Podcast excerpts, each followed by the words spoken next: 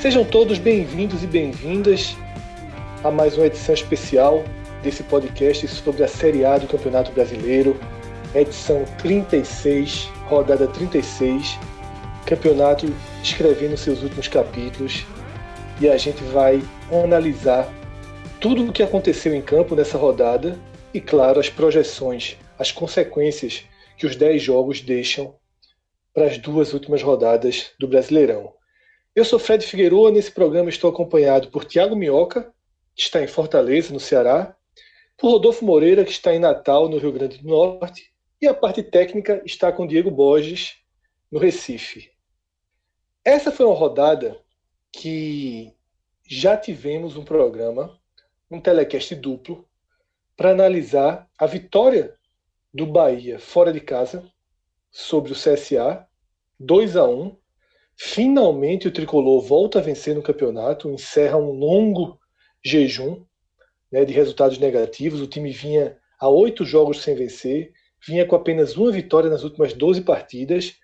Esse resultado praticamente rebaixa o CSA. O time alagoano lutou muito, mas acaba sentenciado a voltar para a segunda divisão, como todos esperavam. A campanha do CSA, na verdade, já foi acima do que todos previam.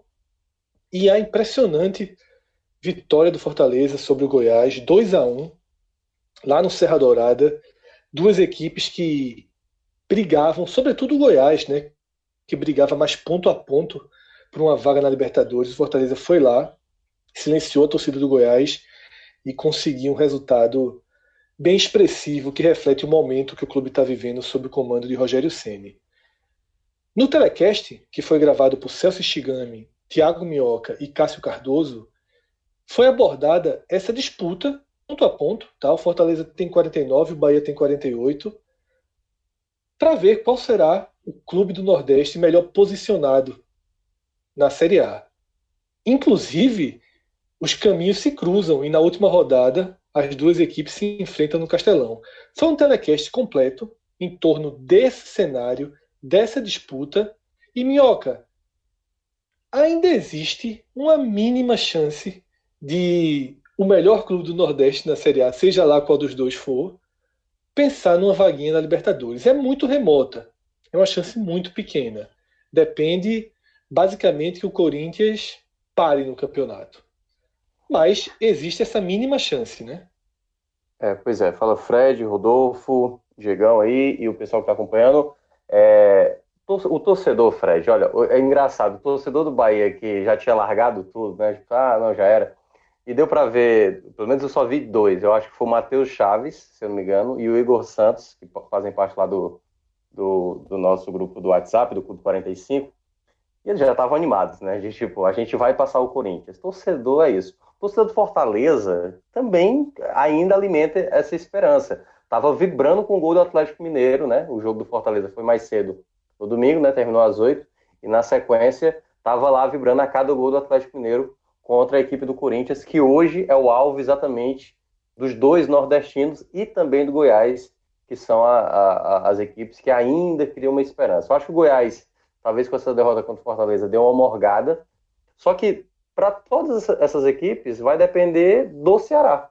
Se o Ceará vence, e, é, e lembrando, né? Será a, o jogo mais cedo o jogo do, do, da, do meio de semana. Então todo mundo já vai saber o que é que o Corinthians vai dar ou não de possibilidade. Lembrando que o Ceará está brigando, daqui a, pouco, daqui a pouco a gente vai falar, né? O Ceará está brigando para a confirmação matemática da permanência na próxima rodada. E se o Corinthians perde, aí se o Fortaleza vence, se o Bahia vence, eles vão chegar ali praticamente. O Bahia, se vencer, vai ficar a dois pontos do Corinthians e o Fortaleza vai ficar a um ponto do Corinthians. Então podemos ter ainda uma possibilidade. Eu acho também ainda muito difícil, mas é, há essa questão. O Fortaleza tem possibilidade até somando quatro pontos, mas aí teria que torcer para o Corinthians perder os dois jogos, tanto para o Ceará como na última rodada diante de um Fluminense que pode estar tá brigando por Sul-Americana. Então também tem é, essa outra, esse outro cenário, se, se caso, digamos, o Fortaleza, e aí só vale para o Fortaleza, se ele fizer quatro Mas se o Fortaleza vencer o Fluminense, tira o Fluminense da Sul-Americana, né? Tem esse problema.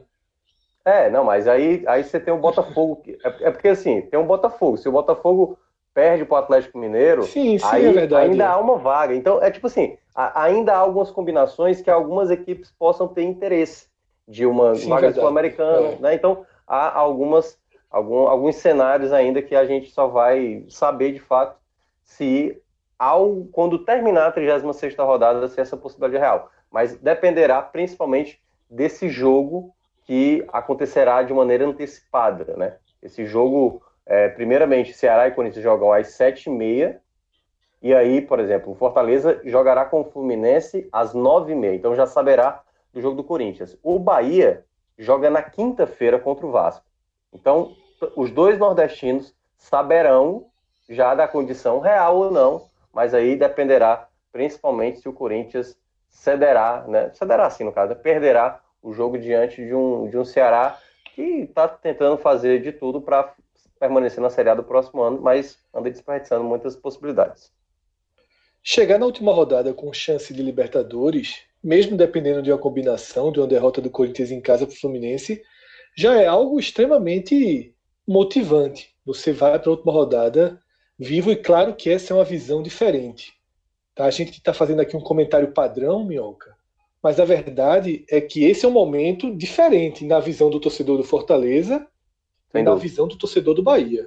O torcedor do Fortaleza está enxergando tudo isso com um sorriso no peito, né, com sua rede social escrevendo em espanhol, celebrando a vaga na Sul-Americana, vivendo o melhor momento da sua história. Não há qualquer dúvida de que o Fortaleza vive o maior momento da sua história. O Fortaleza entrou na Série A em busca da permanência já tem uma vaga na Sul-Americana em mãos e teria essa vaga mesmo se a Sul-Americana não tivesse sido tão estendida por causa das vagas que vão se abrindo. Então, tem a vaga da Sul-Americana em mãos e pode ter um enorme bônus de chegar na última rodada com chance de Libertadores. O torcedor do Bahia enxerga com outros olhos, tá? É, e aí a gente volta para aquele debate que a gente vem tendo da diferença da frustração para o fracasso. O momento do Bahia no campeonato é frustrante. Muito frustrante. O Bahia fez um ótimo primeiro turno. O Bahia tem um elenco de qualidade suficiente para disputar essas últimas vagas na Libertadores, mas o time parou e veio a frustração. Tá? A frustração ela é inegável, mas o fracasso não, porque a primeira missão do Bahia nesse campeonato, de, a do Fortaleza era permanecer. Mas era permanecer brigando, se preciso fosse. A primeira missão do Bahia nesse campeonato era permanecer sem sustos. Era fazer um campeonato de primeira página. E ainda que seja décimo primeiro nesse momento, o Bahia fez um campeonato de primeira página. Ele passou quase toda a competição entre os dez. Ele não foi citado como um clube com risco de rebaixamento em momento algum. Então não dá para chamar de fracasso o projeto do Bahia de, 2020, de 2019. Ele fica frustrante porque a porta era muito clara. E tão clara que o time passa oito rodadas sem vencer e ainda tem uma mínima chance de disputar essa Libertadores. Agora, o jogo que nos fez gravar esse programa hoje, o jogo que a gente esperou a vitória do Vasco sobre o Cruzeiro acabou tendo um efeito é, negativo para a pretensão dos dois. Porque mesmo que o Fluminense tenha uma chance sul-americana, a gente sabe que é uma motivação completamente diferente, já que a vitória do Vasco sobre o Cruzeiro reduziu a briga pela permanência apenas na dupla Ceará e Cruzeiro. Os dois cariocas estão salvos mais um ano muito ruim né, do futebol carioca, porém salvo no apagar das luzes aí. Rodolfo, queria a sua primeira participação nesse programa, analisando justamente essa salvação né, do trio carioca. A gente recentemente gravou um podcast sobre o perfil cada vez mais próximo ao dos clubes do Nordeste do trio do Rio de Janeiro, né, do trio Vasco, Botafogo e Fluminense. e eles celebram aí a permanência com muita dificuldade, mas com Ceará e Cruzeiro tropeçando nas próprias pernas incontáveis vezes para permitir essa salvação com duas rodadas de antecedência de todo o trio carioca. Pois é, Fred. É, na verdade, roteiros distintos, né?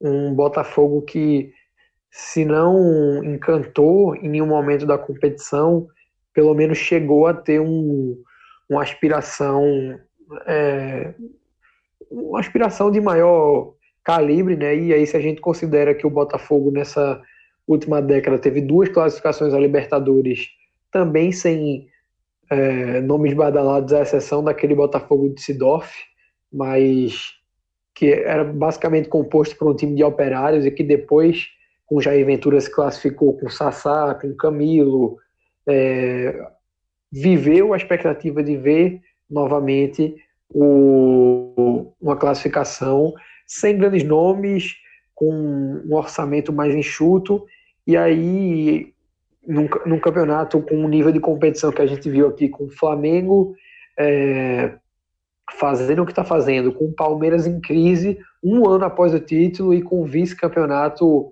em disputa, né, uma situação bem atípica, com o São Paulo vivendo mais um ano de jejum, é, o Corinthians numa reformulação que não deu certo, enfim, diversos é, pontos de, de análise que acabaram tornando o campeonato bem imprevisível e ao mesmo tempo complicado para equipes com menor é, margem de variação de elenco né, para manter a qualidade, porque se o Botafogo perde uma ou duas peças já cai drasticamente. Né? Um exemplo é o, próprio Diego Souza, né? se ele sai da posição de centroavante, o Botafogo tem dois é, jovens da base, o Igor Cássio ou o Juan, ou então precisa improvisar o Rodrigo Pimpão, o Valência, cai muito a qualidade, né? E aí, falando em Vasco, que é o que eu acredito que seja talvez o time com maior é, margem para mudança de cenário, se a gente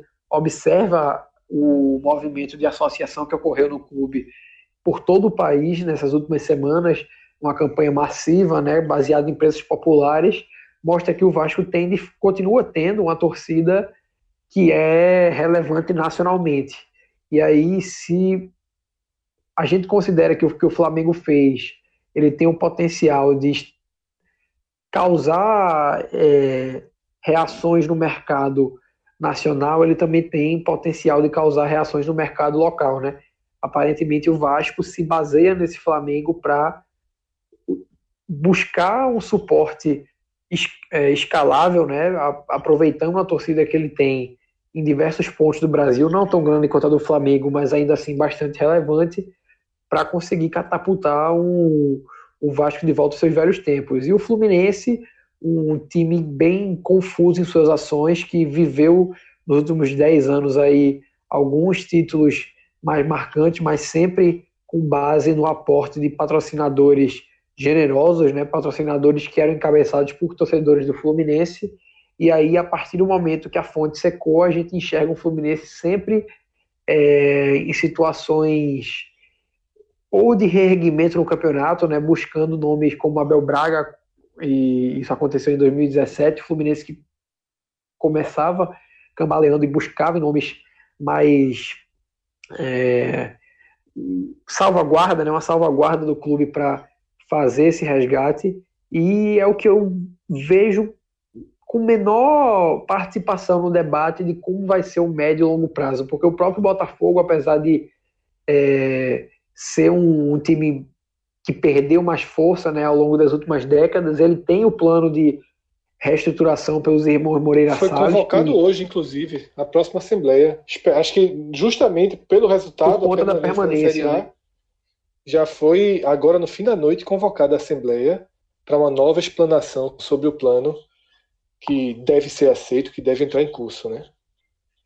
Exatamente. Então já é uma movimentação em direção a uma mudança, né? Pode ser que dê errado.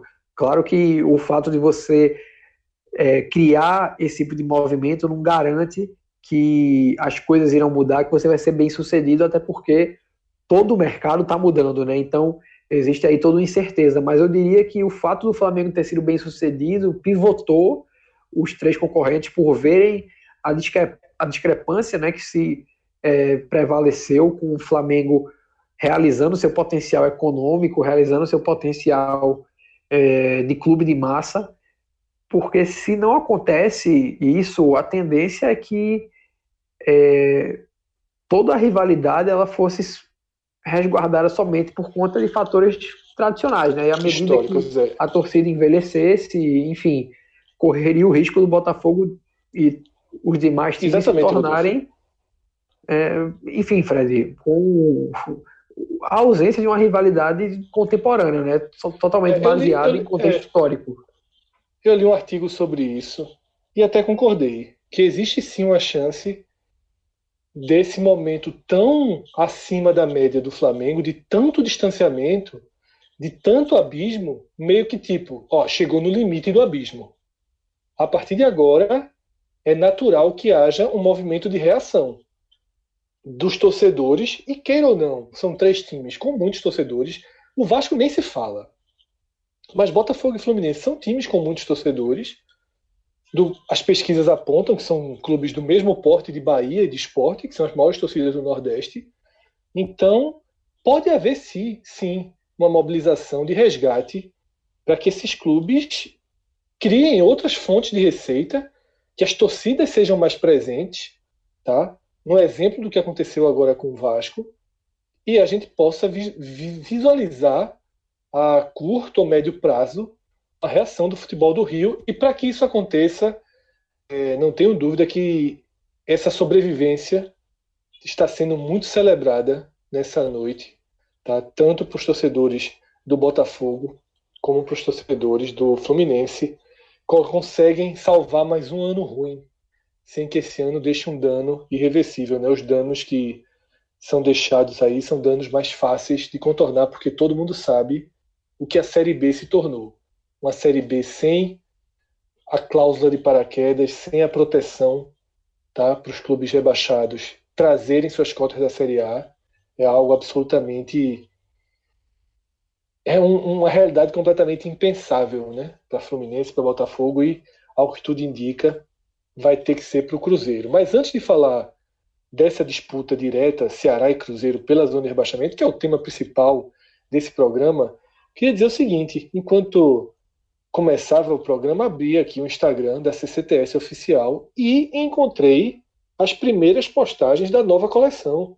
Já há algum tempo a gente espera pela nova coleção da CCTS e no Instagram as camisas já começaram a aparecer. Você pode entrar no site, no site oficial ccts.com.br e pedir em todo o Brasil. Se você utilizar o código podcast45, você ganha 25% de desconto.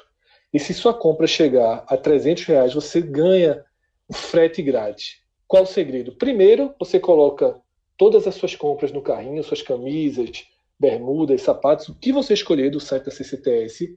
Quando ultrapassar os 300 reais, você vai ganhar automaticamente o desconto e só depois você coloca o código que aí você vai ter desconto em cima de desconto, tá?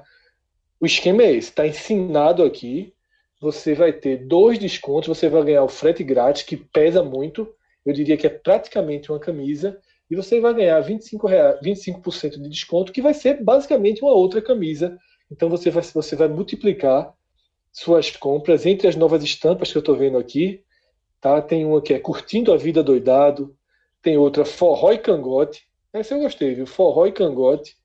E mais uma Forrozeiro, além de novos desenhos aí com cactos que tanto marca a CCTS. As duas dicas são no Instagram CCTS oficial, tá? Arroba CCTS oficial, no site ccts.com.br, código podcast 45, garantindo 25% de desconto. Voltando agora e mergulhando nesses dois últimos passos de Ceará e de Cruzeiro, tem sido uma uma montanha russa de sentimentos, né? Quem joga se sente rebaixado.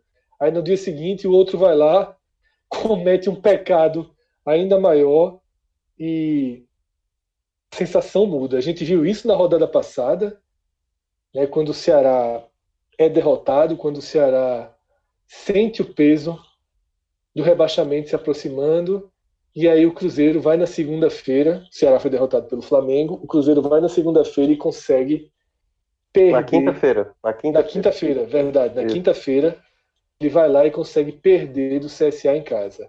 Vem a rodada do fim de semana, o Ceará faz uma mobilização, joga bem, enfrenta bem o Atlético Paranaense, faz o gol, tá com a vitória nas mãos. Na última bola do jogo, me leva um gol de cobrança de escanteio. A torcida sai do estádio mastigando o amargo do rebaixamento, mas 24 horas depois senta na frente da televisão e vê o Vasco fazendo a sua parte, tá? Vencendo o Cruzeiro e deixando o Ceará, quem diria, ao fim dessa rodada, mesmo sem ter vencido o Atlético, abre dois pontos de vantagem. Esses dois pontos têm um peso gigantesco e eu explico o peso da forma mais simples possível. Se o Ceará empatar, se o Ceará empatar com o Corinthians e o Cruzeiro ganhar do Grêmio, o Ceará chega na última rodada só dependendo dele. E olha que esse é um cenário pessimista, tá? Eu poderia estar dando aqui um cenário do Ceará se salvando com o um empate. Se ele empatar e o Cruzeiro perder do Grêmio, acabou o campeonato, férias. Não precisa nem jogar a última rodada, tá? Mas tanto no pessimista quanto no otimista já mostra o tamanho da vantagem que esse pontinho valeu. Porque o número de vitórias ridículo do Cruzeiro são apenas sete vitórias, menos do que o CSA, tá? Menos do que o CSA.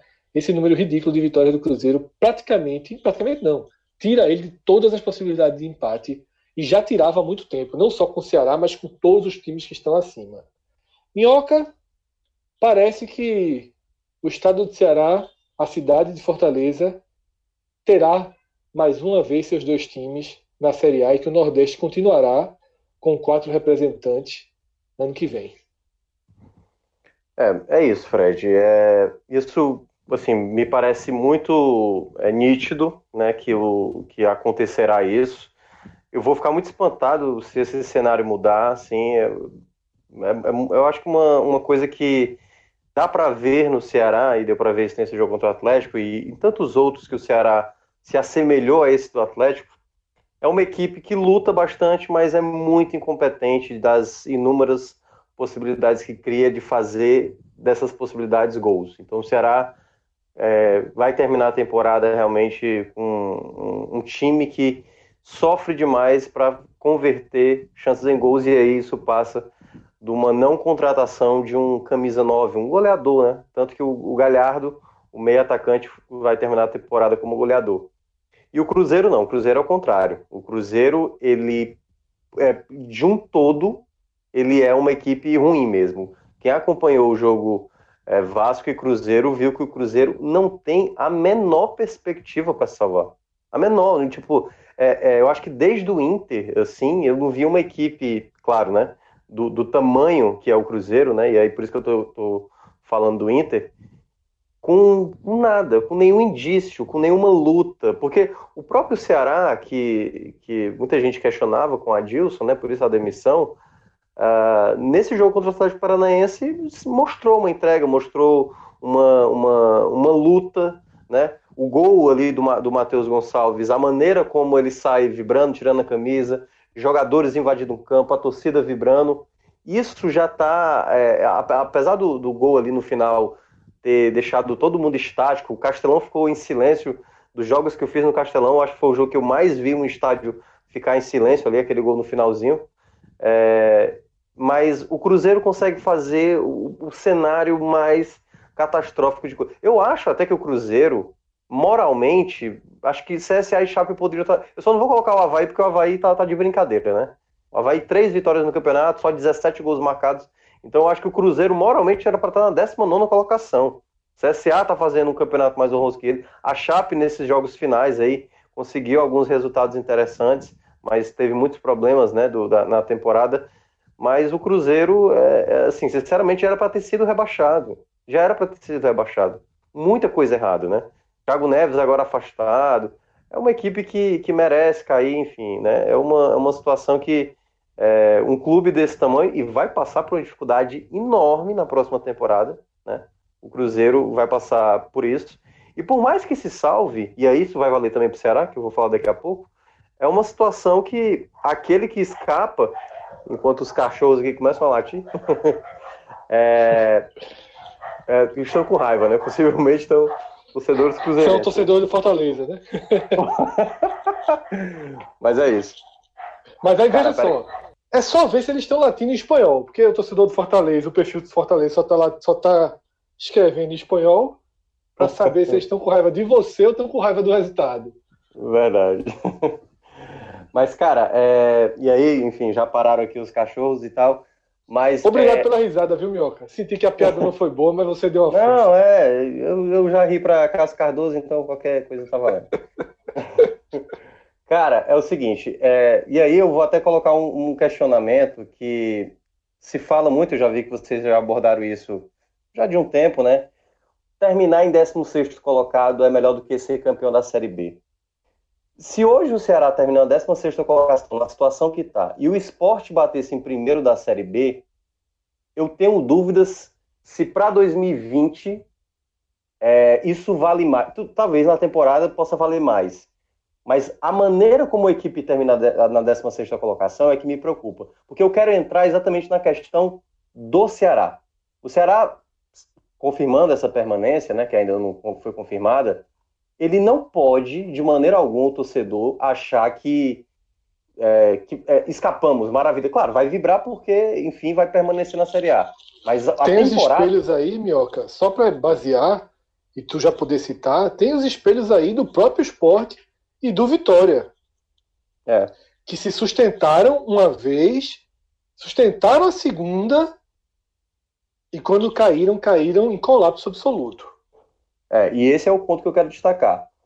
Hoje, né, né nesta segunda-feira, dia 2 de dezembro, o presidente do clube veio é, fazer, foi falar uma entrevista e o ex-presidente também, que foi Evandro Leitão, que é considerado o melhor presidente da história do, do Ceará, para muitos, assim, eu concordo. Ele conseguiu fazer a gestão que hoje o Ceará, nessa questão financeira, na questão de estrutura, de fazer contratações e tudo mais, se deve muito ao antigo presidente Evandro Leitão, que retornou hoje lá no, ao clube. Ele, ele entrou em contato com o atual presidente Robson de Castro para mostrar uma sinalização de união, porque viu que a situação ali do Ceará estava muito complicada. E na própria fala do ex-presidente, ele menciona que, apesar das divergências, apesar de não haver muita é, concordância para alguns assuntos com o atual presidente, o momento era de união. Então, algumas coisas que já são relatadas, tem o, o, próprio pessoal que tem, que tem também tem um podcast que é os torcedores do Ceará, do Vozão Cast, eles abordam muito isso, Fred. Dessa questão do Ceará estar tá muito centralizado no próprio presidente. E você sabe muito bem o que aconteceu aí no esporte, claro, o esporte foi bem mais, o, o, o caos aí, né, o furacão aí foi muito mais devastador, a situação foi muito mais pesada. Mas tem um, tem um ponto importante, Mioca. Foi mais pesada porque ela foi continuada. Tá? Talvez se o esporte tivesse caído em 2017, a correção tivesse vindo antes. O, o, é, o esporte, em 17, o esporte não corrigiu 16. Em 18, o esporte não corrigiu 17. Em 19, o esporte começou a corrigir um rombo que parecia maior que o clube. E se não tivesse subido, eu não sei o que seria do esporte em 2020. Então, é preciso de fato ter cuidado com o Ceará, porque o Ceará não fez um grande campeonato em 2018. Longe disso. É, o Ceará fez uma excepcional reação. Mas foi um time que correu o risco de rebaixamento até a penúltima rodada. Esse ano, de novo, tá brigando ali embaixo. O maior rival dele já subiu, já pisou na cabeça dele, já teve uma campanha mais forte. Então, tem muita coisa errada no Ceará. Eu já venho dizendo, eu conversei com um dirigente aqui de Pernambuco, e ele me falou o seguinte, ele tá assustado. Isso faz muito tempo, viu? Isso foi no meio do campeonato. Ele me relatou o seguinte: eu tô assustado com a folha do Ceará. Com quanto o Ceará está gastando com esses jogadores. Porque a conversa era sobre o Bahia, né? E disse, o Bahia, perto do Ceará, é tranquilo, porque é um time muito mais forte e com a folha menor do que a do Ceará. Eu não acreditei. Eu não acreditei que o Bahia, com o elenco que tem, está gastando menos do que o Ceará. Então tem muito. Esse, o buraco tá, tá muito grande embaixo, Minhoca. Tem que tomar ah. muito cuidado com 2020, não. mesmo salvando. É, eu só vou. Eu acho que é uma situação um pouco diferente, porque é o seguinte: apesar de tudo, é, o Robson, que é o atual presidente do Ceará, ele é um cara que, na questão gestão financeira, ele é muito controlado. Então, ele conseguiu grandes avanços até nessa gestão dele, é, é, a questão até da, da, estrutura. Então, o Ceará já tá tem. pagando mental... dia, né? É, desde a mentalidade lá que começou com Evandro, o ex-presidente, ele vem com essa política. Então, não acho que vai ser do mesmo tamanho que foi o esporte. O que entra no Ceará, acho que em termos de é, similaridade, a questão do investimento no futebol, o mau investimento, fazer gastos excessivos em peças que foram bem pontual, caso do Wesley, né, digamos assim, que foi um cara importante, mas para o valor investido é, fugiu muito da, da, da, proporção que poderia. E eu, eu destaquei isso, se eu não me engano, ele foi, ele foi anunciado dia 15 de fevereiro de 2019. E no dia 15 eu tinha mencionado, não faria sentido gastar esse dinheiro sabendo que ainda não tinha no elenco nenhum camisa 9, assim, um jogador goleador. Tinha o Roger, você tinha o Matheus Matias, você tinha o Ricardo Bueno, você tinha o Romário. Não tinha nenhum jogador no elenco que pudesse dizer, opa, esse é o cara que vai ser o nosso camisa 9. E ele investiu muito pesado no meia, que sofre muito com lesões, não é um cara que tem de vez em quando uma certa regularidade, apesar de ter sido importante em 2018, o Wesley, mas jogou muito pouco né, é, passou boa parte da Série A lesionado. Então, é, as escolhas para fazer uma, um departamento de futebol, que aí eu acho que muita gente não sabe, para quem não acompanha aqui o futebol cearense, é o próprio Robson de Castro, o presidente do clube, que coordena a parte de futebol. Ele não tem um diretor de futebol para coordenar isso. Ele, o Marcelo Segurado e a comissão técnica, eles decidem quais, são, quais vão ser os jogadores que serão contratados e dispensados. E o Ceará cometeu diversos equívocos na temporada. E o outro ponto é uma questão já interna de insatisfação com o próprio presidente. Relatos de pessoas dentro do clube já mostram que é algo muito centralizador por parte do presidente. E aí a questão de tomar decisão, liberdade, por exemplo, porque é, muita coisa que foi acontecendo no próprio rival, no caso do Fortaleza, né, a gestão do Marcelo Paes, que é muito elogiada, desde quando ele assumiu só ganhos, né? Você, você bancar um Rogério Ceni após perder um estadual do ano passado, o que não acontece com o Robson, de fazer uma demissão do Enderson, a meu ver, muito equivocada na temporada, tudo isso foi, digamos, minando. O, a questão Lisca, que ele pensou em trazer o Lisca de, depois da saída do Enderson, e o, e o Lisca tendo brigado com o departamento médico, o próprio departamento médico do Ceará via público e dizer agora sim a paz reinou aqui, né? mencionando que de fato o clima com Lisca era insuportável. E ele imaginar em trazer o próprio Lisca na mesma temporada que o Lisca teve desgaste com atletas, com parte da comissão. Então é, é, um, é um, presidente que parece, e isso foi fala do, do ex-presidente do, do Evandro, que precisa ser escutado mais outras pessoas. E parece que a coisa está muito centralizada lá. Então é, o Ceará precisa acordar, porque é, o próprio Fortaleza se mostrou muito mais é, competente, com um valor bem abaixo. E o, e o Ceará teve, um, esse é o detalhe, né, Fred? O maior orçamento da sua história. O maior orçamento da sua história. E aí. E aí pra, Isso pra parece fechar... uma maldição também, viu? Isso parece uma maldição no futebol do Nordeste. O tal do maior orçamento da história. Rodolfo lembra bem como é que acaba o maior orçamento da história. Mas, mas, mas só para concluir aí, Mioca. É, só para passar por Rodolfo. É, foi ele numa participação num programa aqui da rádio, da Tribuna Band News, do Futebolês, é, o Caio Costa, é, comentarista lá da, da rádio, fez uma pergunta que eu achei muito pertinente, né? Ele, ele perguntou, é, presidente, após é, esse ano 2019, você e a diretoria é, irão analisar e ver os, quais, quais foram os erros do, do, do, Ceará na temporada, porque o Ceará vai sair realmente sem nada, né? Nem a taça dos campeões foi disputada com o Ferroviário ali no começo, ah, aquele, o torneio ali do começo do ano, o Ceará ganhou. Então foi uma, uma série de fracassos, e aí fala do presidente.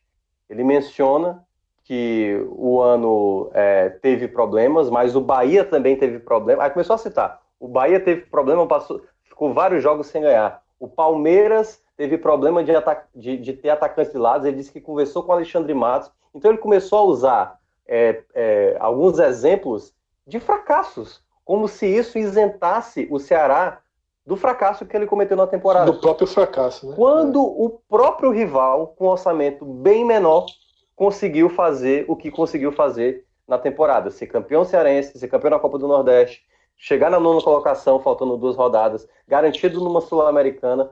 Então, ele não tem justificativa para dizer que houve problemas como tantas outras equipes conseguiram. Porque é, o torcedor do Ceará consciente, o torcedor do Ceará consciente, sabe que a temporada de 2019, por mais que é, permaneça na Série A, foi uma temporada desastrosa e que foi muito desperdiçada por erros exatamente do seu presidente e da sua diretoria.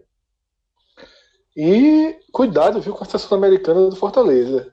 Se o Rogério continuar, time arrumado, pode andar algumas casinhas nessa Sul-Americana e deixar o torcedor do Ceará cabisbaixo, né? Ceará que nunca disputou, já disputou a Sul-Americana, mas nunca disputou um jogo internacional, né? Porque isso, quando disputou foi a fase em que os confrontos eram eram nacionais. É. Agora não, Fortaleza já estreia. É, o Ceará disputou duas vezes, foi a, a Comembol, né? Que foi graças àquele vice-campeonato da Copa do Brasil. Isso. E aí eliminado pelo Corinthians e depois a Sul-Americana que foi eliminado pelo São Paulo em 2012. 11, Exatamente. As duas, as duas competições internacionais do Ceará foram contra adversários nacionais. Então é isso. A situação está mais do que posta na mesa aí por Minhoca. A gente vai voltar ao Ceará algumas vezes ainda nessa temporada, tá? É inevitável. A gente tem mais dois podcasts rodada da Série A para passar limpo tudo o que está acontecendo. E atenção ao seu feed, tá? Atenção ao seu feed. Nessa segunda-feira, de segunda para terça-feira, a gente está estreando um projeto insano que a gente pensou de última hora e de repente já colocou e já está em prática, é o projeto 45 dias. O que vai ser? O que serão esses 45 dias? Vamos gravar todos os dias um podcast sobre notícias que, que aconteceram naquele dia, tá? Vai ser uma espécie de um, um, um podcast com jornalismo, um podcast que traz informação para quê? Para que a gente acompanhe esse período que ele é muito decisivo. Tá? E era um período que o podcast ficava meio distante. A gente diminuía a nossa quantidade de programas, a gente só vinha falar da formação do elenco já em janeiro. Era um hiato muito grande e a gente resolveu que é um período tão importante que não pode passar em branco. E mais do que isso, que tem que ser acompanhado diariamente, porque algumas notícias vêm e vão. Então, Mioca, vá se preparando, viu? o Ceará e o Fortaleza ainda estão aí na reta final, mas é. quando começar o mercado, quando começar o fica sendo e sai sendo, você certamente será muito acionado as contratações, né, toda essa mudança que deve acontecer no Ceará, tem um elenco aí para fazer uma reformulação, tudo isso a gente vai acompanhar diariamente, porque não é por falta de coragem nem de força de vontade para trabalhar, que esse podcast aqui vai ficar pelo meio do caminho. Então é isso. Tá? Fiquem atentos ao feed. Muito obrigado mais uma vez pela atenção. Valeu, Minhoca. Valeu, Rodolfo. Fez uma bela explanação aí sobre o futebol carioca. Rodolfo, que vai estar também no primeiro podcast dessa nossa série em que a gente vai analisar a contratação do novo técnico do Santa Cruz, Itamar Shirley, e também a renovação de Geninho no Vitória, que já avisou que em janeiro não trabalha. Geninho já renovou do jeito Geninho de ser. Tá renovado, mas, meu amigo, só depois, só depois de janeiro que o homem, que o homem quer férias. Abraço a todos, até a próxima, tchau, tchau.